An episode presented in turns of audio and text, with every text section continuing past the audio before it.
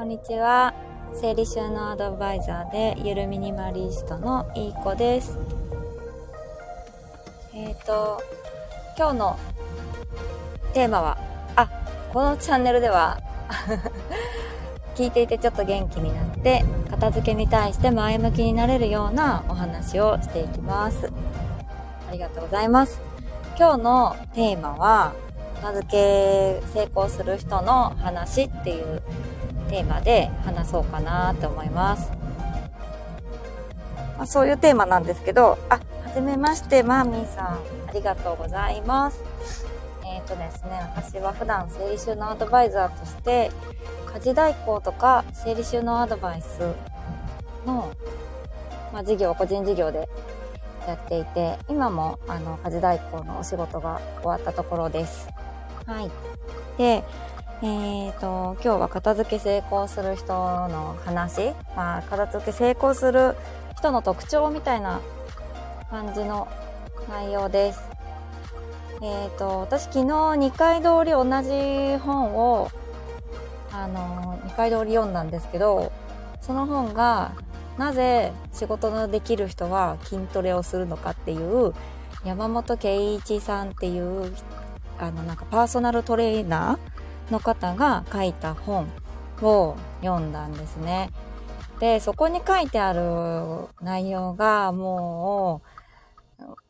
こじつけかもしれないんですけども、すべて片付けができる人と当てはまる、なんか、な、ことが書いてあったんですね。こう、筋トレがうまくいく人の特徴みたいなのが書いてあったんですけど、えっ、ー、と、それが、ちょっと全部は 緊張すると頭真っ白になるんで覚えてないんですけど、まず、よく言われるのが、目的が明確な人、筋トレをする目的が明確な人は、まあ、続けられて、理想の体型をゲットできるっていうことですね。目的が明確、どんな風な自分になりたいのか、漠然ななんか、かっこよくなりたいとか、モテたいとか、健康診断の、もうじき健康診断があるから、あの、ちょっとでも数値が良くなるようにとか、そういった外的な要因じゃなくって、自分がどういう風にやりたいかとかっていうのが明確な人は、筋トレが、こう、うまくいくえっ、ー、と、トレーニングジムにちゃんと通える人は、まあそういったせ、あの、明確が、明確に目標がある人らしいです。で、あとはですね、こう、一気になんか、あれもこれも、筋トレもして、食事制限も完璧にして、なんかこう、立ち振る舞いとかね、すべてすべてにおいて一気に変えようとする方は、なかなかうまくいかない。で、えっ、ー、と、うまくいく人、筋トレね、うまくいく人っていうのは、まあ、まずはトレーナーさんが言った通りにその例えばこうダンベルをね持ち上げるとかそういった目標目的になんだっけ あの一つのことをねコツコツというかまずはこれをちょっと極めてみようみたいな感じなのでちょっとスローペースなんですけど一つのことをちょっと黙々とやるっていう方がこう筋トレとか理想の体型を維持しやすい、する人は黙々とこなす方らしいです。で、これも全部片付けと同じだなってすごい思ったんですよね。なんか、私もオンライン片付けアドバイザーとしてこう、ズームつないで、あと生徒さんにこう片付けを、あの、お片付けをこうアドバイスさせてもらってるんですけども、やっぱりですね、ちょっとここね、はっきり言いますよ。これをはっきり言わせていただきますけども、やっぱり片付けがなかなかうまくいかない方とか、挫折しちゃう、しちゃいそうになる方。もちろん挫折しちゃいそうになった時は、私はあの、愛のある アドバイスをさせていただくんですけども、ちょっと挫折しそうになってしまう方っていうのは、やっぱり、こう、あれもこれも一気にやろうとするんですね。あれもこれもっていうのは、リビングも綺麗にしたい、子供部屋も綺麗にしたい、キッチンも綺麗にしたい、寝室も綺麗にしたいっていうのを一気にやろうとするんですよね。そこで軌道修正はね、させてもらうんですけども、やっぱりそういった、こうちょっと焦りとか、ある方っていうのはなかなか片付けがうまく進ま、進みにくいんですよね。で、反対に、うまくいく方は、やっぱりこう、信じて、信じて、えっ、ー、と、私の言ったこと、言ったこと、アドバイスさせてもらったことを信じて、あの、行動してくださる方は、あの、その方が望んでるお部屋とか、収納とか、にすることが早く、早くというかね、まあ、できるんですよね。はい。なんだ、この、なぜこう仕事ができる人は筋トレをするのかっていう本がなかなか片付けに通ずるものがあって、ちょっとおすすめもしたいなと思って、ちょっとタイトルとずれてしまってるかもしれないんですけど、私ももともと片付けが苦手で、じゃあなんで片付けができるって言えるようになったかっていうと、なんだろうな。やっぱりあれもこれもっていうよりも一つの引き出しから始めたとか、本当にスモールステップで今自分ができることをちょっとずつやってったっていうのがすごい大きいんですよね。それから、そういう、なんだろう、筋トレとか、ビジネス本とか、一見片付けに関係のなさそうな本とか、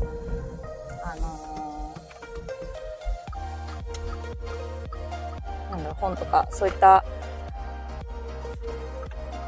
なんか、勉強というか、YouTube とかっていうのも見ました。見て、すごく、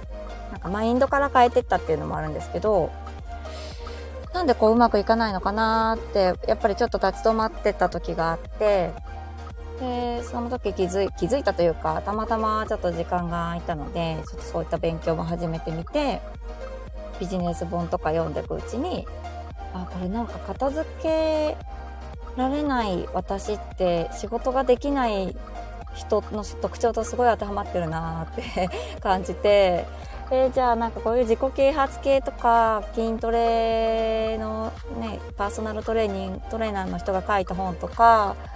言っててる、その筋トレできる人とか仕事ができる、できる人に、の真似をすれば、なんか私は片付けできる人になれるんじゃないかなって思って、そういうところも真似してたんですよね。まあ、片付けのノウハウだけじゃなくて。そう。そしたら、片付けもできるようになったし、あとは、ぱり何でもそうなんですけども、こう、意気込むだけじゃ片付けの習慣とかって、片付けだけじゃないんですけど、習慣って続かなくって、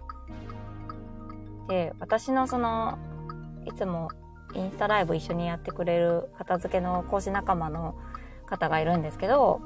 その方がこの間インスタライブで、あの、習慣化、うまく習慣化できる方法を、あの、お話しされてて、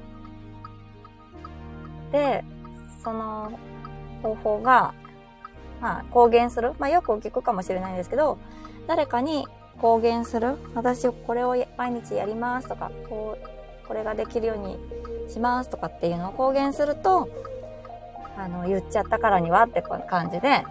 あのー、習慣ができるよっていう、言っちゃったからにはっていうか、まあ、そういう習慣法がありますっていうのを教えてもらって試したんですよね。できるかなって思ったんですけど、えっ、ー、と、私はかい、あのー、ちょっと片付けとか筋トレとか全然話が違うんですけど、こう、仕事の会計業務なんかこう、会計ソフトに日々の業務のこう収支を入力するっていうのもすごい先延ばしにしちゃうんですよ、毎年毎年。で、結構年度末、年末になって慌ててやるんですけど、もうそれも毎日習慣ができたらなーって漠然と思ってて、毎日やればいいんだけどなーっていうのは分かってたんですけど、やっぱり誰にも言ってないし、誰にも言ってないからやらなくてもバレないし、後でなんとか夏休みの宿題みたいに最後の最後でわわーってやっちゃえば、まあ、誰にも何もバレずに コツコツやってたんですね、みたいな。当たり前なんですけど、ちゃんと提出、確定申告を終わらせてたわけですよ。でも、そこで公言させてもらって、私は夜寝る前に、ベッドに入る前に、えっ、ー、と、仕事のデスクに座って、えっ、ー、と、会計ソフトを開きますと公言しました。会計ソフトを開いちゃえば、1件ぐらい入力するんですよね。で、で、どうしても、ある日、あの、寝落ちしちゃって、えっと、娘の部屋で寝落ちした日があるんですよ。あーって思って、ああ、自分のベッドに戻らなくちゃと思って、戻ろうと思った時に気づいたんですよ。ベッドに入る前に会計ソフトを開くって公言したんだった。どうしようかな。もうめっちゃ眠いし、やめようかなって思ってたんですよ。でも、私が合格ラインにしたのが、パソコンのデスクに座って、会計ソフトを開くだけだったんですよ。公言したのが。だから会計ソフトをパソコン開いて、パカって開いて、もう会計ソフトをもう開きっぱなしなんで、そこをクリックすれば、そうだ、それで合格なんだったって 気づいたんですね。なので、もうめっちゃ眠いんですけど、座って、パソコン、ノートパソコンパカって開いて、会計ソフトをポチって押して、あこのままなんか一個でも入力できそうな気がするなって思ったんですけども、まあそこで無理せずに、でも会計ソフト開いただけでも合格だから、今日はこれで合格なんだって思ったらすごい心も楽になって、で、まあ会計ソフト開いただけで終わったんですけど、その日は。だけど、あのー、次の日も、次の日はちゃんと何件か入力できたんですね。ま、それも昨日の穴埋めをしようともせず、ただ会計ソフトを開いたら合格。まあ、だけど元気があったから何件か入力したんですよね。っていう感じで、こう毎日、その、合格のハードルも下げたことで、私、あと公言したことで、毎日、全然習慣できなかったことが、その、意志の力だけに頼らず、習慣化できてる。っていう自分が今までできなかったんですよね。5年間も。5年前に開業したんですけど、5年間もできなかったのに、その片付け講師仲間の お友達が、こうするといいよって言って、それを使わせてもらったおかげで、私は今年の確定申告の書類が何の問題もなく綺麗に終わりそうっていう話。違う。片付け成功する人の話じゃなくなっちゃったけど、まあある意味、片付け成功する人の話ですね。習慣化がすごく大事なので、まあ、こんな私はきっと片付けもこの先も成功し続けるでしょうっていう話でした。無理やり。はい。皆さんのお家どうですか？みんな片付いてそうだな。マーミンさんとか片付いてそうだな。小1娘、3歳息子がいるフルタイムワーママです。あ、すご。カメラ、ディズニー、幼児教育、吹奏楽、技巧専門です。わー、なんかもう、すごい憧れのお母さんな気がする。これを見て、見てもわかる、わかるって言うとあれだけど。へえ、すごい。なんかいろいろ器用にこなされてそうな感じですね。吹奏楽いいですね。うちの娘も上の子がもう引退しちゃったんですけど、中学校3年間吹奏楽やってました、クラリネットを。はい。えー、何の楽器やってたんだろう。富士教育とかすごいな素晴らしいです。はい。そんな感じで今日は片付け成功する人の話、あ、あ、バッハ会長さん、あ、パトロールされてる方ですか？この部屋に異常は見つかりませんでした。この部屋っていうのは私のこのチャンネルのことでしょうか異常なかったですか？ありがとうございます。あの、片付けの講師してます。なので今日は片付け成功する人の、まあ、特徴を筋トレする、筋トレ、え？パーソナルトレーニングジムに通ってて、筋トレ成功する人とつなげてお話しさせてもらいました。え？怖いな。うーん。ゴーストライターやられてるんですか？すごい。本当にいるんですね。ありがとうございます。あ、ねたくさんの方に聞いてもらって、怖い、怖いです、怖いですじゃねえよ。ありがたいです。はい。以上になります。あ、誠さん、こんにちは。あの、先日フォローさせていただきました。バスケの選手だったんですね。すごい、靴30センチ。あ、今、なんかわかんないけど、娘が置いてった30センチ定規が今車の中にあるんですけど、すごい大きいですね。あ、誠さん、あ、お知り合いですか？あ、ありがとうございます。え、えー、あ、えー、マーミー。ここでイエーイみたいなのが始まりましたね。面白い。えー、すごいですね。私はまだちょっと初心者なので、あの、スタンド FM が、お友達がいいないんですけど、よろしくお願いします。えー、すごい。ありがとうございます。こんな感じで、まあ、1時半って大体ちょっと私移動中のことが多いんですけど、車止めてお話しさせてもらったりとか、まあ、いつ今もそうですけど、イヤホンマイクをつけて、まあ、画面はあんまり見れないんですけど、そんな移動中に、あの、お客さんのお家から帰る途中とかに、あの、放送させていただいてます。お休みの日は、ゆっくり、お家でお話しさせてもらってます。でもなんか何かやりながら、あ、移動中にライブお疲れ様でした。内緒ですよ、なんて。そんなバカなアーカイブ残るっていうのにって感じですね。あ、この部屋に異常は見つかっちゃいますね。うん。あの、今はちゃんと止まってます。あの、ちょ、カッチカッチってやって。はい。で、こう何かやりながらだとやっぱなんか話も弾むっていうか、なんでしょうね。なんか、昨日インスタライブやと昨日のラジオ放送で、なんだっけな、ドーパミンを、やる気ホルモンのドーパミン何かやるぞって思った時のドーパミンを借りて別のことをやると別のことにもやる気が湧く。このドーパミンの力。他に出てきたやる気を借りて、やる気がなくてもやる気が出る。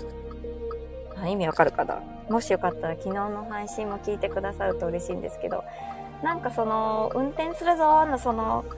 ドーパミン借りて お話しするぞのやる気も高まってるのかもしれないです。はい。